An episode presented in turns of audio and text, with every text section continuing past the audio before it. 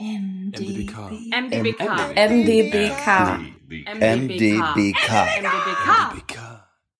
MDBK Talk, der Podcast vom Museum der Bildenden Künste Leipzig. Mit mir, Juliane Neubauer, und natürlich einem wunderbaren Gast, den ich wie immer in seinem Arbeits- oder Wohnort besucht habe, um mit ihm über seine Arbeit und seine Erlebnisse als ostdeutscher Künstler zu sprechen. Mein Gesprächspartner gilt noch heute für einige Nachwuchsfotokünstler als Idol, denn er begegnet sich selbst, seiner Umwelt, den Menschen in seiner Umgebung mit einer fast abenteuerlustigen Nähe und Aufmerksamkeit und daraus entstehen ungewöhnliche, spielerische und auch fordernde Fotoarbeiten und auch Werke in anderer Form, in denen er die Grenzen der Fotografie und der Wahrnehmung sehr individuell oder eher innovativ vielleicht sogar austestet. Wie er das macht und was wir über ihn wissen sollten, das teilt er jetzt mit uns. Viel Spaß beim Zuhören. Also mein Name ist Kurt Buchwald. Ich bin Künstler. Ich arbeite sehr viel mit Fotografie. Ich bin kein Fotograf, ich bin in dem Metier Autodidakt. Das ist ein großer Vorteil, denn dadurch bin ich zum Experiment und vielen anderen Sachen gekommen. Ich bin auch Aktionskünstler, ich arbeite mit äh, Installationen, ab und zu baue ich auch ein Objekt. Also es gibt da eine große Breite. Ich schreibe auch über meine Kunst, denke drüber nach, ähm, was ist Fotografie, was ist Wahrnehmung. Eigentlich geht es mir um Wahrnehmung, Wahrnehmung der Welt und kann man denn die überhaupt wahrnehmen und äh, wie ist das, wenn diese Wahrnehmung eben gestört ist. Sie haben sich nach Ihrem Ingenieurstudium Mitte, Ende der 70er im heutigen Chemnitz, inspiriert von der Künstlergruppe Clara Mosch, entschieden, Kunst zu machen. Von außen betrachtet erstmal keine vernünftige Entscheidung. Warum aber für Sie doch genau die richtige? Ja, heute äh, sieht man das anders, aber damals war es genau die richtige Entscheidung. Ich habe äh, den Fotoclub geleitet in Karl-Marx-Stadt und habe also ganz normal Amateurfotografie gemacht. Und wo ich die erste Mal eine Arbeit von Hena Springmühl gesehen habe, habe ich gedacht, wow, was ist denn das? Das hat mich interessiert und sowas wollte ich auch machen. Und so kam ich dann sozusagen zu der äh, Sache, dass ich nicht mehr hinter der Kamera stehe, sondern vor der Kamera, nämlich das, was ich machen will, muss ich selber vortragen mit meinen eigenen eigenen Körper. Und das war wie so ein Quantensprung. Ich meine, heute würde man sagen, klassisches Selfie ist natürlich nicht so, aber es geht in diese Richtung, dass man quasi erkennt, der Platz des äh, Künstlers ist nicht bloß hinter der Kamera, sondern auch ähm, vor der Kamera, weil nämlich die Fotografie ein Problem hat. Das ist ja schon ein technisches Medium und das heißt, jede Technik hat zu kämpfen mit entfremdeter Arbeit. Das heißt also, derjenige, der das herstellt, ist im Bild nicht mehr vorhanden, weil es eine Maschine macht. Wenn derjenige aber dann wieder im Bild drinne ist, kann er diese Situation wieder zurückholen. Er ist also körperlich anwesend. Das waren also alles Körpermomente, wo es darum ging, mit dem eigenen äh, Empfinden auch das zu spüren, was man da abbildet. Um die 80er Jahre haben Sie äh, dann wirklich begonnen, als Künstler zu arbeiten und sind dann ja Mitte der 80er dem Verband bildender Künstler der DDR beigetreten. Was ist das für eine Geschichte? Ja, also es war ja nicht so einfach, wenn man als Künstler sozusagen tätig sein wollte. Ich war ja nun Autodidakt, musste man natürlich irgendwie in so einem Verband sein, um eine Arbeitserlaubnis zu kriegen. Ne? Also das hatte ich ja ja nicht. Also ich hätte das automatisch gekriegt, wenn ich ein Diplom hätte oder eben äh, im Beruf und so. Und das, das hatte ich alles. Also habe ich da versucht, das irgendwo zu realisieren. Das war allerdings sehr schwierig, weil ich habe in den 80er Jahren ziemlich viel äh, konzeptionelle Fotografie gemacht. Also da ging es so Text Text und Fotos und diese ganze Zusammenstellung, das war poetischer Moment, war völlig raus. Das hatte mit DDR-Fotografie gar nichts mehr zu tun. Ich habe mich sozusagen an westliche Kunstform orientiert, weil als Ingenieur war das für mich plausibel. Also so umzugehen mit der Kunst, also was Neues zu finden und da habe ich drüber nachgedacht. Und dann plötzlich hatte ich äh, Arbeiter gesehen, die vor meiner Haustür gearbeitet haben. Und da dachte ich mir, wow, was ist denn das? Die machen ja eine Performance auf der Straße. Das waren Straßenarbeiter. Also körperlich schwere Arbeit war das gewesen. Mit, mit freien Oberkörper haben die quasi mit der Hand diese Straße gemacht. Da dachte ich, Mensch, das nimmst du jetzt auf. Das ist wie so eine Aktion von einem Künstler. Also der Arbeiter ist quasi der Künstler, ist dieser Umkehrschluss auch von, von, von Beuys, gibt's ja so einen berühmten Satz dazu. Und das habe ich dann auch fotografiert aufgeteilt in verschiedenen Themen, also äh, die Arbeit, das, was, was sie herstellt, das Produkt, die Masse, die Arbeitsvorgänge, also diese ganzen Prozess, der war für mich wichtig und nicht irgendwelche poetische Momente, wo die in der Ecke stehen und eine Zigarette rauchen oder sowas, äh, was ja typisch DDR-Fotografie war, sozial dokumentarisch, das habe ich völlig rausgeext aus dieser ganzen Serie und die ist super gut geworden. Und damit konnten Sie zunächst erst überzeugen. Im zweiten Schritt sind Sie eventuell auch auf Kritik gestoßen. Nein, Kritik gab's da nicht. Das war ja das Verrückte. Also die DDR-Kunst hat sich ja auch irgendwo totgelaufen. Ne? Irgendwo, die haben große DDR-Standbilder da, äh, Arbeiterstandbilder da gemacht, so irgendwo. Und äh, äh ich habe es dann mal gesehen, irgendwelche Sitte-Schüler, weil ich bin ja dann auch in, in die Akademie der Künste gekommen. Mit dieser Serie bin ich aufgenommen worden. Und da hingen meine Arbeiten neben diesen Leuten. Ich dachte mir, oh mein Gott, was ist denn das? Das ist doch total langweilig. Und plötzlich haben die Bilder gesehen, das hatten die noch nicht gesehen wo quasi der Arbeiter ähm, diffundiert mit seinem Körper in den Gegenstand, den er herstellt oder mit der Maschine, weil ich habe mit Langzeitbelichtung gearbeitet. Das war natürlich radikal neu. Und das mussten die einfach annehmen, denn die haben ja auch nach äh, Innovationen gesucht, gerade auf dieser Strecke. Ich habe denen natürlich nicht erzählt, dass der Hintergrund sozusagen Aktionskunst war. Da äh, wären sie nicht mitgegangen. Das durfte man nicht sagen. Neben uns hier in Ihrem Arbeitszimmer in Berlin-Prenzlauer Berg liegt ein Katalog, wo einige Bilder auch zu finden sind. Vielleicht können Sie mal eines der Details äh, kurz beschreiben und ja, vielleicht auch erklären, woran sich man hätte anstoßen können, wenn man es denn so verstanden hätte, wie Sie es als Aktionskunst gemeint haben. Ja, also Aktionskunst, äh, das gab es gar nicht. Also äh, das haben die nicht verstanden. Das war sozusagen äh, westliche dekadente Kunst. Ne?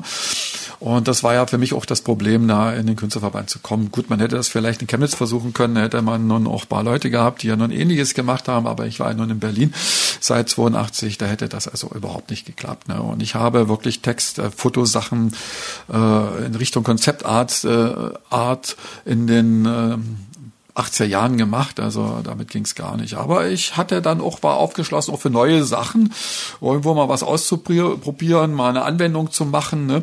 Das mache ich auch immer wieder. Ich durfte viele Experimente in, in, in Porträts machen. Ne?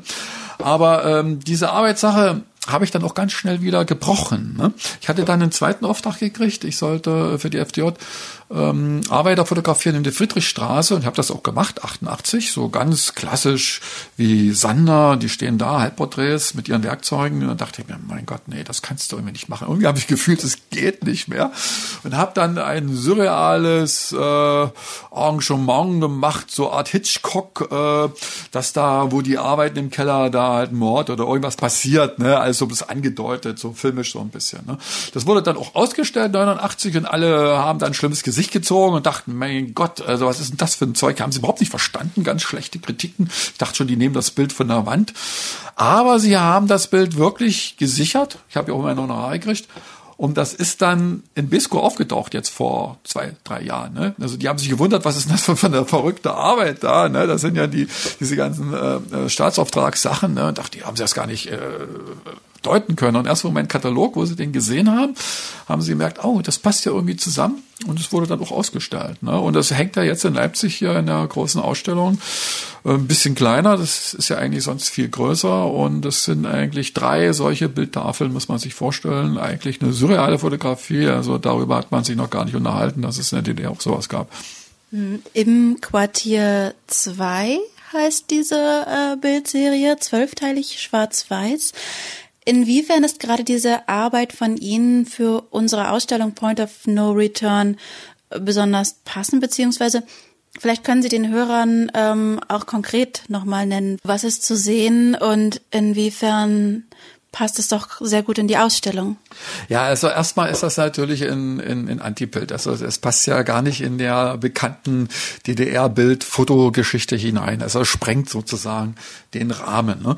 Und äh, es ist sozusagen ich würde es heute bezeichnen, Arbeitswelten. Ne? Das ist sozusagen dann der letzte Schritt kurz vor der Wende. Die letzten zwei Jahre habe ich dann sowas fotografiert, sozusagen, habe das nochmal alles umgekippt. Ne? Also der Blick ist noch genau der gleiche. Also man sieht Details, also meinetwegen eine Hand mit einer Brechstange. Ne? Das wirkt schon sehr bedrohlich. Oder so ein schwarzer Spaten, erinnert natürlich an meiner Blende äh, mit, mit, mit, mit Augen äh, drinne. Das sieht so aus wie ein Totem. Dann sie kommt wieder eine Frauenhand, das ist sozusagen der Gegenspieler zu diesen anderen, was was davor war. Dann sieht man wieder mal eine Treppe, wieder mal so wie so ein Gang angedeutet. Also es ist sozusagen äh, ein, Innenraum, wo man auch nicht rauskommt. Ne?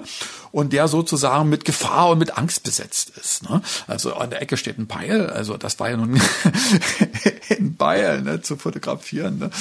Und dann mit so einzubauen. Ne? Also da gibt's da noch so paar Sachen, über die will ich gar nicht reden, die da auch noch eine Rolle spielen, muss man ganz genau hingucken. So und irgendwelche äh, Spitzen, die aus der Erde kommen, also sieht eigentlich aus wie ein Folterkeller, mehr oder weniger. Also damit äh, konnten die eigentlich nichts anfangen und ich glaube, wenn ich dieses Bild fünf Jahre eher gemacht hätte, da hätte ich ein arges Problem gekriegt. Aber 89 waren hier schon in Auflösung begriffen. Ne?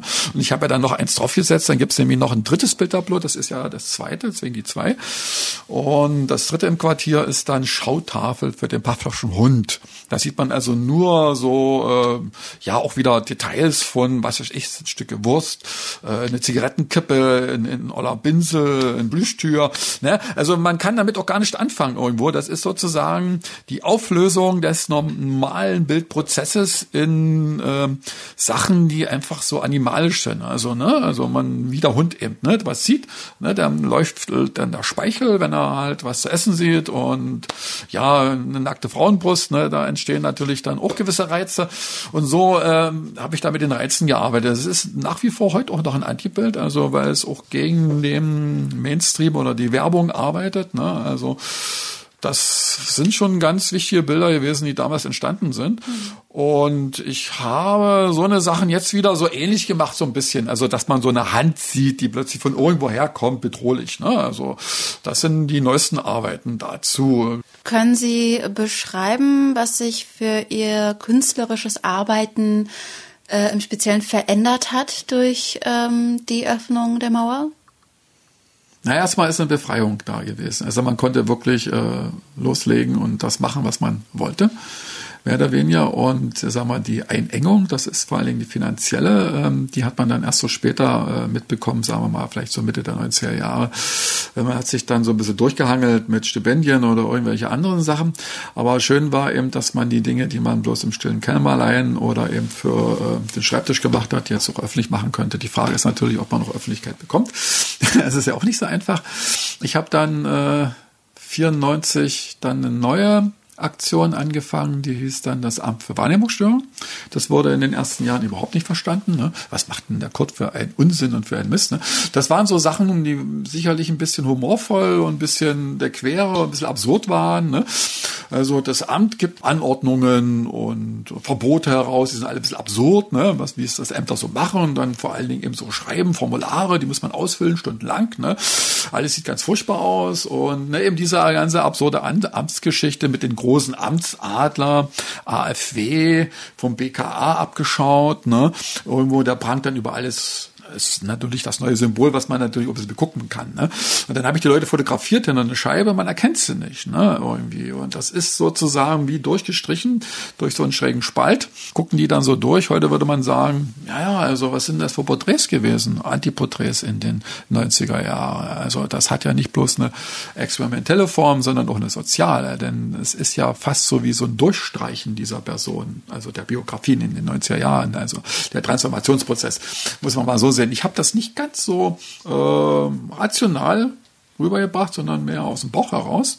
Und ich habe mir erst viel später die Bilder nochmal angeguckt und geschaut, was ich da so gemacht habe. Und dann kommt man eben auf diese Dinge. Und so habe ich viel auch gearbeitet, dass ich zwar so einen großen Überbau habe, so eine Theorie, aber dann speziell dann, um dann was rauszuholen, dann doch sehr äh, ja, aus dem Bauch heraus Dinge mache und die stimmen dann und die werden dann meistens auch erst viel später erkannt, manchmal dauert es 20 Jahre. Ne? Also sowieso bei den DDR-Sachen, ne? 20 mal 30 Jahre dauert, da musste erst die Wende kommen und nach der Wende konnte man das dann erst so äh, sehen. Aber das Amt zeigt ja auch, äh, dass so eine Sachen genauso auch passieren hier im Westen halt. Ne? Heute macht dieses äh, Institut für Schönheit hier, wie die ganzen Leute alle heißen hier, äh, ganz verrückte Sachen. Viele junge Leute machen solche Sachen, ne? arbeiten so mit Protokollen, die, was weiß ich, da noch so Kunst mit dazu gestellt werden. Und ich habe das quasi in Anfang, also Mitte der 90er Jahre gemacht. Na, das ist okay, Mensch, verstanden.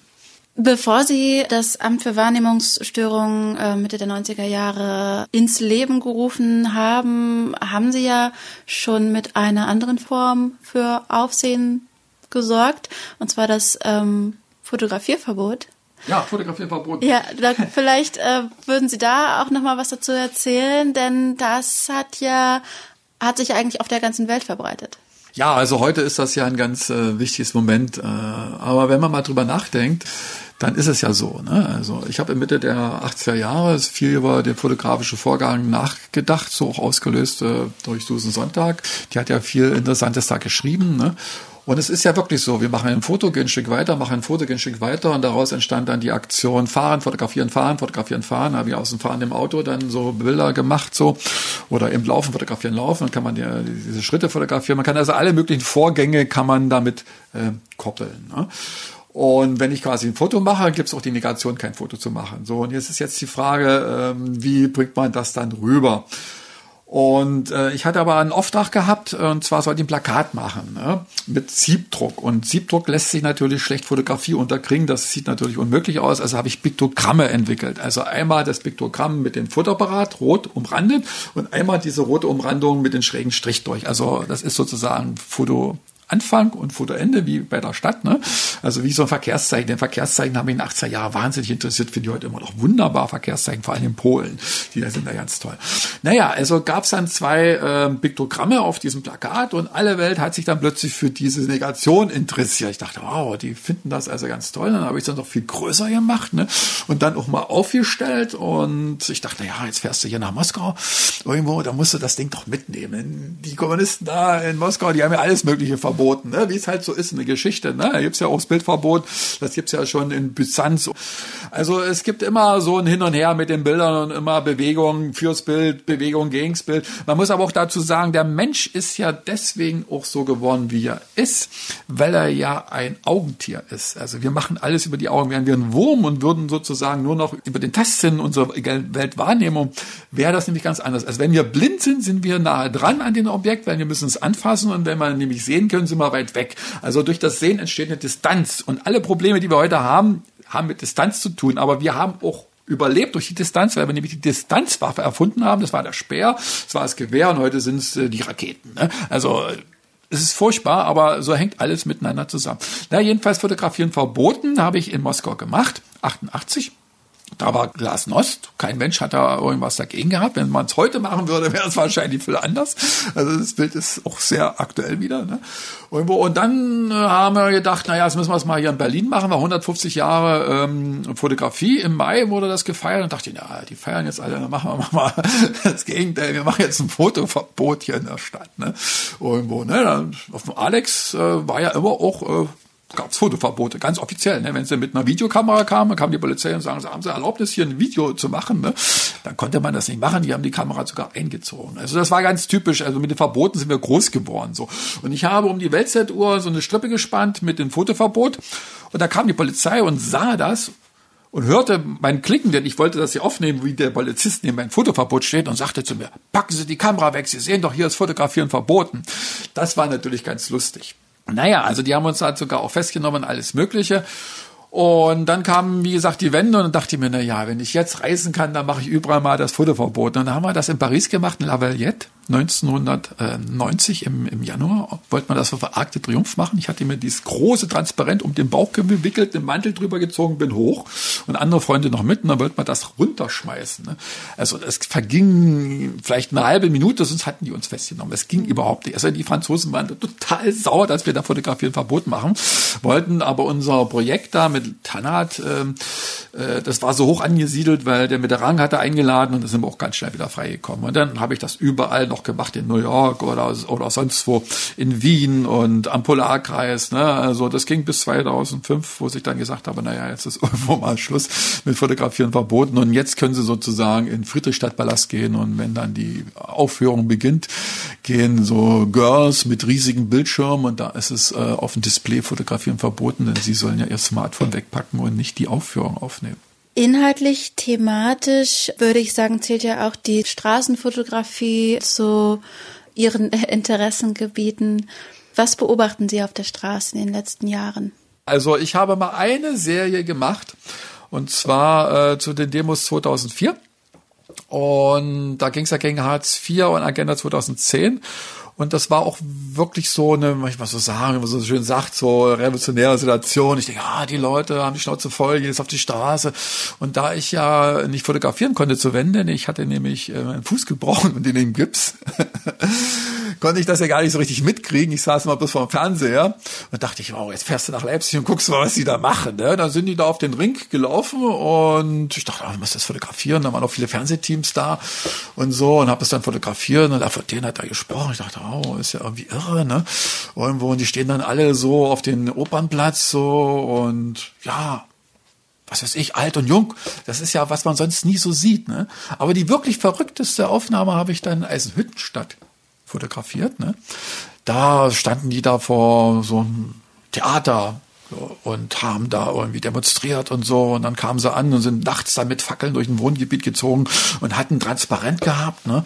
Und auf den Transparent stand drauf gegen Agenda 2010 BAD, R wie Räuber, D wie Dilettanten, B wie Betrüger. Ich dachte, was ist denn das? ich habe das jetzt, das vor diese ganze Serie auszugsweise dem Deutschen Historischen Museum gegeben. Denn die haben auch ganz genau gemerkt, dass das sozusagen der Zwischenschritt ist zwischen Wende und dann, was äh, Begida und, und so dann in Dresden basiert ist so mehr oder weniger, das war quasi die Zeit, wo die Leute eigentlich die Schnauze voll hatten und diese, diese Hartz-IV-Gesetze be, äh, begannen und die das nicht wollten. Und da sind natürlich dann viele Leute dann abgewandert, entweder ins linke Milieu, also die haben ja dann die Linke gegründet, oder halt ins rechte Milieu. Ne? Und wenn man sich das mal anguckt, gerade in Brandenburg, ne, ähm, es ist ein Problem, diese Fotos auch äh, heute zu veröffentlichen, weil das ist ja wirklich auch so ein Punkt gewesen. Ne? Und für mich war es dann auch so ein bisschen der Abgesang von der Zeit. Ich habe das dann auch mit Arbeiterliedern unterlegt halt so, wo ich dann gedacht habe, okay, das passt vielleicht dazu. Ne? Irgendwo so, so ein bisschen, dann gibt's dann so, äh, ja, die dann die Faust zu recken und nicht mehr so, wie sie es früher gemacht hätten, sondern einfach so, naja, äh, jetzt ist ja irgendwie zu Ende. ja, aber so ist das eben. Ne? Eine Zeit geht irgendwie zu Ende, auch mit ihren ganzen ähm, Ritualen, mit ihren Losungen und so weiter.